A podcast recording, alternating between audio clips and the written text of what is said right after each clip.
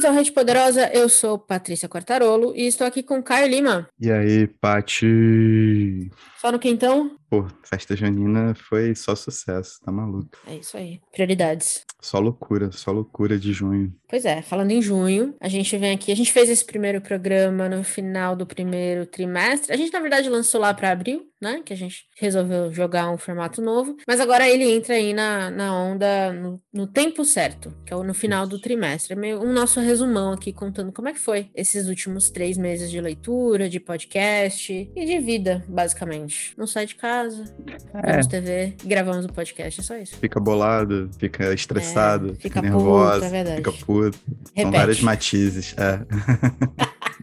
Bom, vamos lá. Então, esse aqui também é um bate-bola rápido, só pra contar pra vocês como vão indo as coisas. Comenta pra gente também como é que foram, foi o trimestre de vocês. Acho tão chique falar assim, separar um ano em trimestre, sabe? Uma empresa, uma coisa super organizada, sabe? Escola. É, quem ouve pensa que a gente tá aqui, ó. Enfim. Então, bora lá. Quantos livros você leu até agora? Trimestre, hein? Não é pra contar os do começo do ano. 22, 22. Boa. Você teve, então, um trimestre muito parecido com o do primeiro.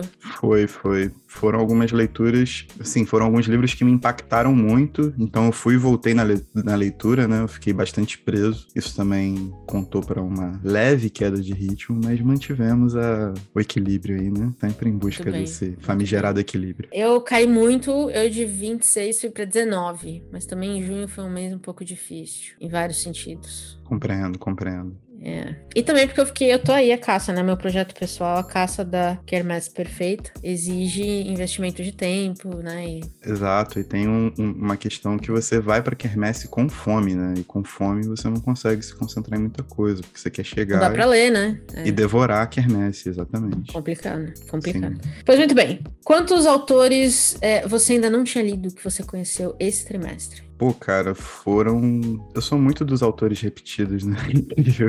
Mas foram sete. Cara, eu tava fazendo a minha conta, eu fiquei chocada. Dos 19 que eu li, de 17 foram novos autores. Eu fui exatamente o contrário de você. Eu resolvi ler todo mundo que eu nunca tinha lido antes.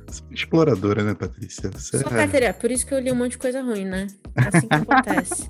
É sempre assim, né? Ah, eu vou experimentar e aí o que acontece? faz Enfim. parte, faz parte do processo. Alguém tem que se sacrificar nesse podcast. Vamos lá. Quantos e quais entraram na lista de melhores lidos até agora? Pô, é que dois deles foram absolutamente superiores a tudo. Um é o Salão de Beleza, do Mário Bellatin. Eu já Eu falei no tô BO. aqui. Boa. Uma das melhores coisas escritas nos últimos tempos no mundo. Tipo, é um baita de um conto, ou novela, chame como quiser. Eu sou completamente apaixonado. E eu tenho a versão em português, né? Pela leitura do século XXI, a editora, uma editora lá do sul, bem pequenininha. E tenho a versão em espanhol também, que eu me dei de presente e li as duas e trabalho formidável da leitura do século XXI ter trazido para o mercado brasileiro e o Belatim é espetacular, não tenho o que falar. E a outra foi uma leitura que eu acabei de fazer literalmente, mas eu sou apaixonado pela Selva Almada, eu acho ela uma gigante, gigante e o Não é um Rio, lançado recentemente pela Todavia, é o melhor dos livros dela publicados aqui no Brasil, né? São três, O Vento que Arrasta, o, o Garotas Mortas e o Esse Não é um Rio. Pra mim é o, é o melhor, eu ainda tô sob efeito do livro, assim, é inebriante, apesar de ser muito curtinho, mas ela é, ela é aulas, assim, ela é aulas e palestras e cursos e tudo. Ela é foda, foda, foda, foda, foda. Lembrando que tem um episódio dedicado a garotas mortas aqui no podcast. Que também é um livraço, hein? Fiquem... Que, também, que saiu o quê? 2000? Eu já não sei. Tem que A procurar gente aí, fez em enfim. 2019, eu acho, Paty. 20 por aí. anos atrás. Sim. Então tá aí. Vale a pena ler. Tem um episódio a gente conversando sobre esse livro também. Muito bom. Larga o seu. É, eu tenho cinco, cinco de autoras que eu li pela primeira vez, cinco, é, cinco autoras, todas mulheres. Eu sempre gosto de listas longas, né? Como você sabe. O Rinha de Galos, da equatoriana Maria Fernanda Ampoeiro, uma paulada de contos, não é mesmo? Também de contos, O que acontece quando o homem cai do céu, da nigeriana Leslie Neka Arima. Mas tem, tem um episódio dela aqui, acho que foi o livro de Maio, né? Que a gente Maio. falou. Dois livros de contos que li sem saber o que esperar e achei excelentes diferentes, por motivos diferentes. Dois livros muito diferentes, dois estilos muito diferentes, e mesmo assim, achei dois livros bem, do começo ao fim, bem pensados. E contos, para mim, é sempre isso. É o choque de alguém conseguir fazer um livro coeso de contos, é conseguiu fazer isso para mim, vai levar muitas, muitas, muitos aplausos. É, o outro foi o Canto Eu e a Montanha Dança, da Catalariane Solar, que é excelente, maluco, enfim, não tem como explicar esse livro, não sei como resumir esse livro, a menos que leia. É só o que eu, que eu sei dizer, assim, basicamente é isso. Me dê é... motivo é, quem sabe, quem sabe. o outro foi o Piranesi, da Susana Clark, é, ganhou prêmio, enfim. Também é outro livro que é uma viagem, é uma viagem muito doida, a ponto de você, tal como da Irene Solar, você tem que abandonar, é, raciocinar a história. Tem uns livros que fazem isso, né? Que chega uma hora que você fala assim, cara, se eu não parar de ficar tentando entender, eu não vou curtir esse livro. Se eu ficar tentando achar um, uma explicação, eu não vou curtir esse livro. Canto Eu e a Montanha Dança, eu acho que é muito nessa linha, e Piranesi é mais ainda, porque ele pede. Não é nem só você você suspender. É, acho que é a suspensão da crença, né? De você ah, suspender sim. o que você conhece e entrar no livro, assim. Sim, sim. Alguns livros exigem isso de você para que você consiga acompanhar a história, porque ela é tão maluca que senão você não consegue fazer nada. Eu acho que esses dois seguem muito essa linha. E por fim, o não ficção, que foi o Coisas que eu não quero saber, da Deborah Levy, que, em que ela escreveu em resposta ao porquê eu escrevo do Orwell, que foi. Então ela meio que. Eu gosto muito isso quando dois autores estão em conversa. E é basicamente por que ela escreve, porque ela, ela não consegue fazer outra coisa que não escrever. E para ela, como pro Orwell, foi era meio que uma coisa uma coisa de catarse assim, era a única coisa que ela podia fazer quando ela não sabia mais o que fazer, sabe? De lidar com a vida. Então é uhum. é como que eu gosto dessas histórias de eu sou escritora porque eu não sei fazer mais nada assim. E aí a pessoa é uma puta escritora. E aí você para, é tipo, aí você para e pensa, realmente você tem que ser escritora porque senão você tá fodida. e realmente você é muito boa nisso. Então, cinco livraços, assim, que entraram no radar nesse trimestre, que eu peguei despretensiosamente, mas ó, porradaria do jeito que eu gosto. Mas foi bom porque, principalmente os dois, o Piranesi e o Cantor e a Montanha Dança, eles têm um efeito estético muito forte, né? Às vezes é bom entrar nessa onda, assim, não só pela, pela questão da, do efeito de suspensão da leitura, mas também pra gente saber se, se nossa, nossa qualidade estética tá em dia, sabe? Qual é, tipo, conseguir perceber as nuances, conseguir curtir um livro só pelo andar dele. E tem que escrever muito para carregar alguém desse jeito, né? Porque Sim. você, você não tem nada para colocar o pé, você a, a, o autor tem que criar tudo para você. Então, se Sim. não for bom, se não fizer isso direito, acabou. Então tem que ser, tem que escrever demais para conseguir carregar o leitor assim, porque você se joga meio que na mão e fala, beleza, você quer me colocar no meio do, do, do desse castelo, que é no meio da montanha, que aí alaga e não sei o que, não sei o que lá, e a montanha vai falar comigo? Beleza, mas faz direito. Então tem, tem que escrever muito, tem que escrever muito. É muita caneta, muita caneta. Pois é. Mas vamos falar então de quantos e quais a gente não gostou. Cara, sabe que meu dedo bom continua ativo, né? Mas basicamente, hum. eu não curti um livro só. Tenho muitos problemas com esse livro, que é o A Revoada dos Galinhas Verdes, do Fulvio Abrão. É, ok. Ok. Esse sim foi, tipo. Não era o que a gente esperava, né? É, eu entendo o livro como um documento, eu acho maneiro que ele seja um, uma espécie de testemunho, só que a forma como ele, ele tá organizado e ele é vendido de certa forma, né? Como ele é anunciado ao público. Eu não sei, tipo, eu tenho sérios problemas e colocado como um documento histórico, como se fosse um, como se fosse um manifesto, alguma parada assim, e aí de repente vem uma lista bi bibliográfica e tem aqueles livrinhos da Zahar de bolso, o que é socialismo. Tipo, isso é, isso é meio, é. meio, meio broxante, tá ligado? Tipo, o cara, o cara que tava no meio do, de um dos movimentos antifascistas mais importantes da história do Brasil teve que colocar esse livro de apoio. Que, tipo, não sei.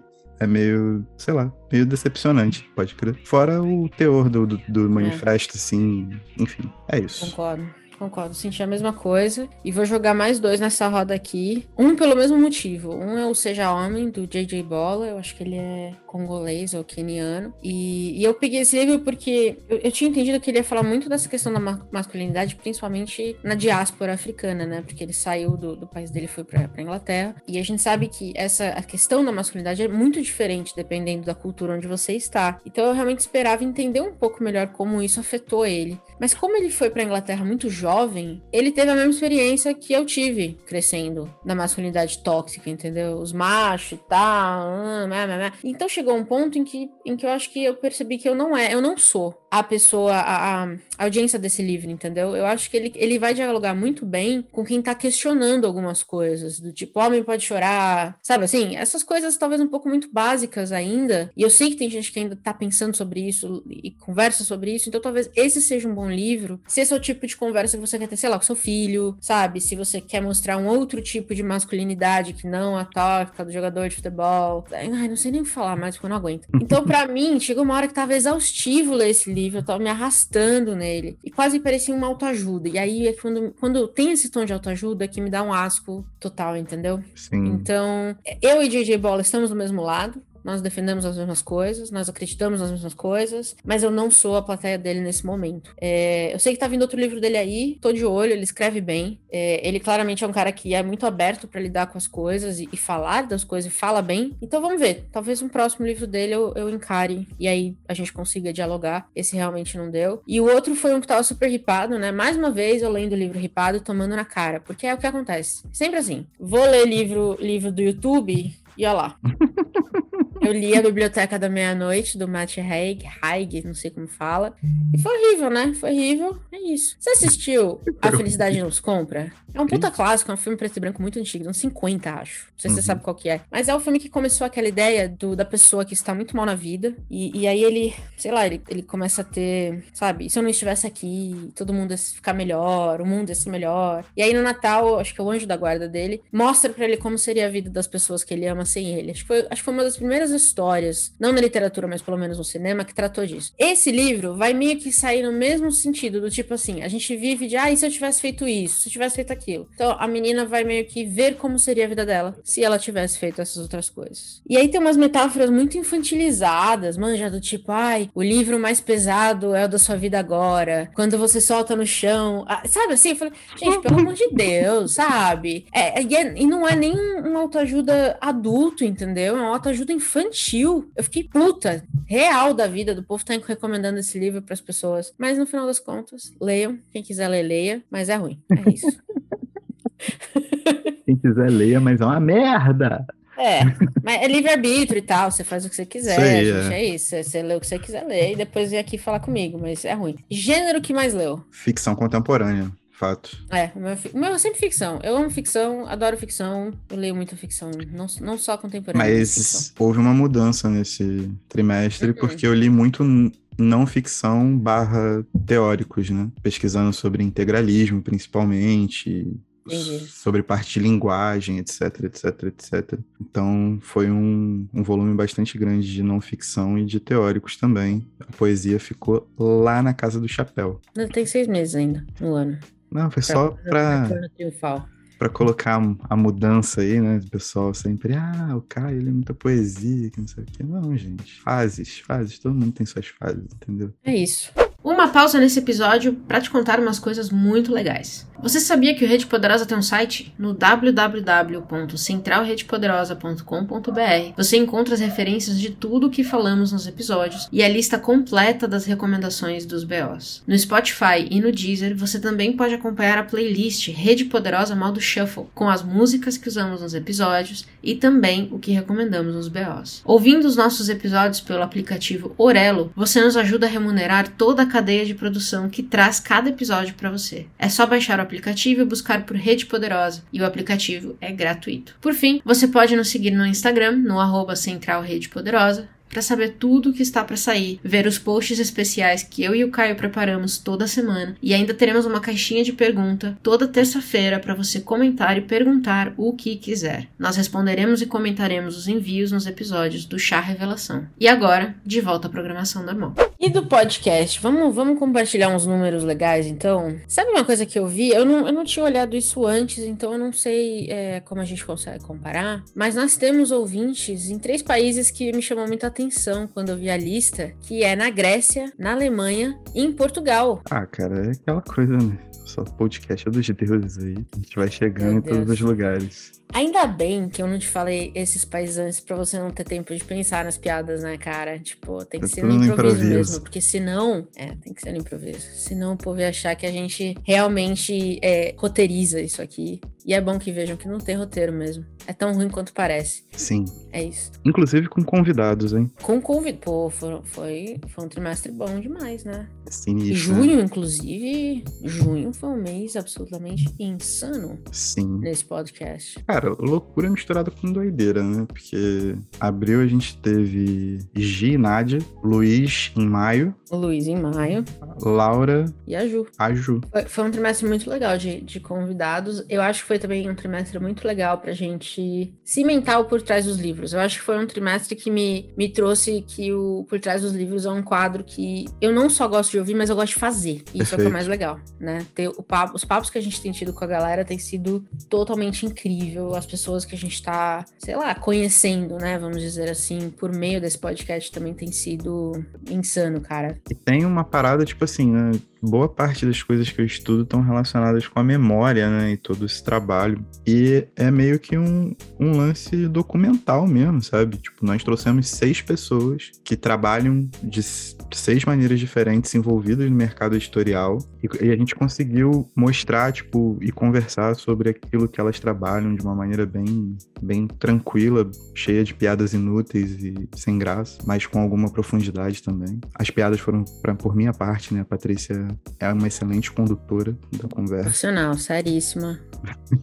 Mas é isso, eu fiquei muito feliz por causa dessa parte de memória documental. Parece que a gente tá uhum. construindo, tipo, a a cada tijolinho que a gente vai colocando, né, a cada episódio que vai saindo, esse emaranhado de, de, de pessoas vai ficando cada vez mais interessante. Cara, eu vou te falar que para mim, como eu sou uma pessoa, assim, eu gosto muito de ler, eu gosto do, de, de conhecer o mercado livreiro. Para mim tem sido também um tom de meio que educacional mesmo, sabe? De poder sentar com as pessoas que fazem cada pedacinho da cadeia do livro de uma forma ou de outra e entender como é que funciona, os desafios. Tem muita coisa que a gente não tem ideia do, do lado de fora, é, das dificuldades. Acho que a conversa com a Lara foi muito legal para entender esse ponto de uma editora que, que realmente está firmando, fincando o pé, né? Num, trazendo coisas completamente diferentes. Sabe? Quais são os desafios? Como é que vocês conseguem fazer isso, né? Como é que. Né? Formação de tradutor tem sido um negócio incrível. A questão de tradução, para mim, desde que a gente conversou com o Daniel, tem sido muito marcante, assim, na minha cabeça, da importância. Eu acho que a gente dá valor pro tradutor na medida em que você lê o livro, mas cada vez mais, por meio dessas conversas, eu tenho pensado muito no tradutor como, como um formador também de cultura, sabe? De, não só de acesso, entendeu? Tem sido, para mim, tem sido também muito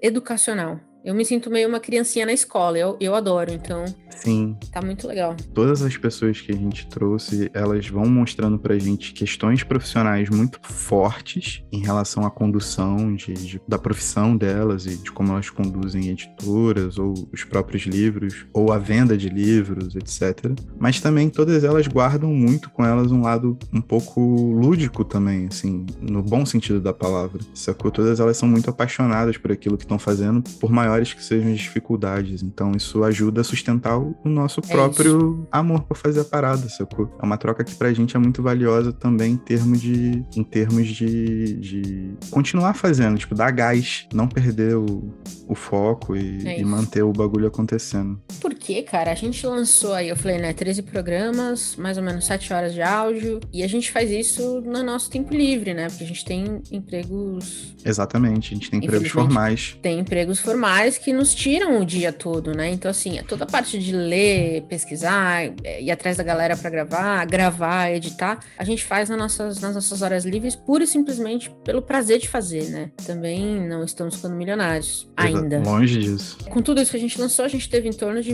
1.800 plays, então tá, tá muito tá muito tá muito fixo, assim, eu vou dizer, número, os números estão tão muito bons, as pessoas seguem acompanhando a gente. Então, de novo, esse programa a gente faz também para trazer um, um grande obrigado, né, para vocês que ouvem a gente aí todas as nossas o episódio que é para falar de um livro vira outra coisa. Perfeito. Aí a gente se perde na conversa. Vocês sabem como é, né? Então muito obrigada a quem acompanha a gente, que realmente tem sido tem sido um ano incrível. Aliás, se vocês estão curtindo o nosso Instagram A gente tem uma pessoa, a, a Nathalie Nus, que é uma artista, cara, uma designer fodida, que a gente trouxe para trabalhar no nosso Instagram. Então vocês curtem os posts, comenta lá para ela, porque ela merece. Sim. Ela tá fazendo um trabalho maravilhoso com toda a nossa identidade visual. A gente já trabalha com ela há alguns anos, mas agora a gente, a gente efetivamente trouxe ela para o time, vamos dizer assim. E tem mais gente vindo aí. Mas aí a gente vai contar isso quando chegar a hora. Exatamente. O segundo semestre é cheio de surpresas, né? Pois muito bem. Próximo programa de junho é o BO e a gente fecha oficialmente o primeiro semestre do ano com muitas novidades para o segundo semestre. Eu tô animada. Muitas, muitas novidades. E é isso. Continuem acompanhando a gente, nos sigam. Deem uma força no Orelo, galera, principalmente. Cada play vale grana, literalmente. Então... E vem coisa especial pro Orelo aí também. Exatamente. Se você gosta da gente, quer apoiar, etc., vem uns bagulhinho maneiríssimo, maneiríssimo. Então, cola. Muito bem. Para cima e avante. O infinito é além. É isso. É isso aí. Temos episódio? Temos episódio. E tchau. Tchau.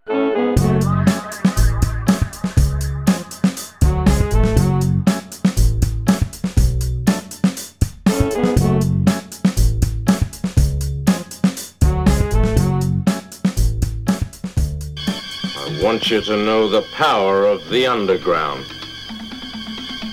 We'll fight alone, just as we used to do in those days. All right. Fight just like we used to do.